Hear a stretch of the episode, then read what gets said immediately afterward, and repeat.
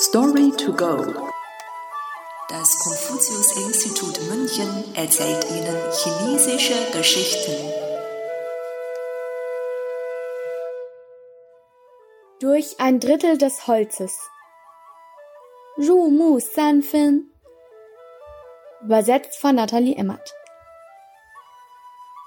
Vor langer Zeit lebte ein Kalligraph namens Wang Xizhi.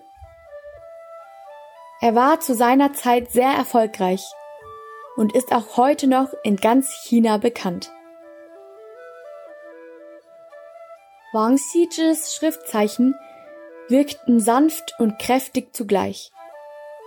Eine Eigenschaft, die nur wenigen Kalligraphen gelingt. Um diese Fertigkeit zu erlernen, ist viel Übung und Arbeit notwendig. Und so wurde Wang Xizhi von vielen bewundert. Eines Tages schrieb Wang Xizhi einige Zeichen auf ein Stück Holz und ließ diese in das Holz schnitzen.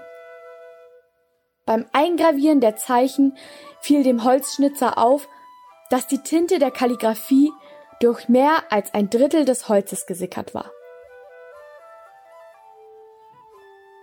Schnell hatte sich diese Nachricht verbreitet, und eine große Menschenmenge sammelte sich an, um das Holzstück zu bestaunen. Alle waren sich einig, dass nur ein begabter Kalligraph wie Wang Xizhi es schaffen konnte, mit der Tinte durch ein Drittel des Holzes zu dringen.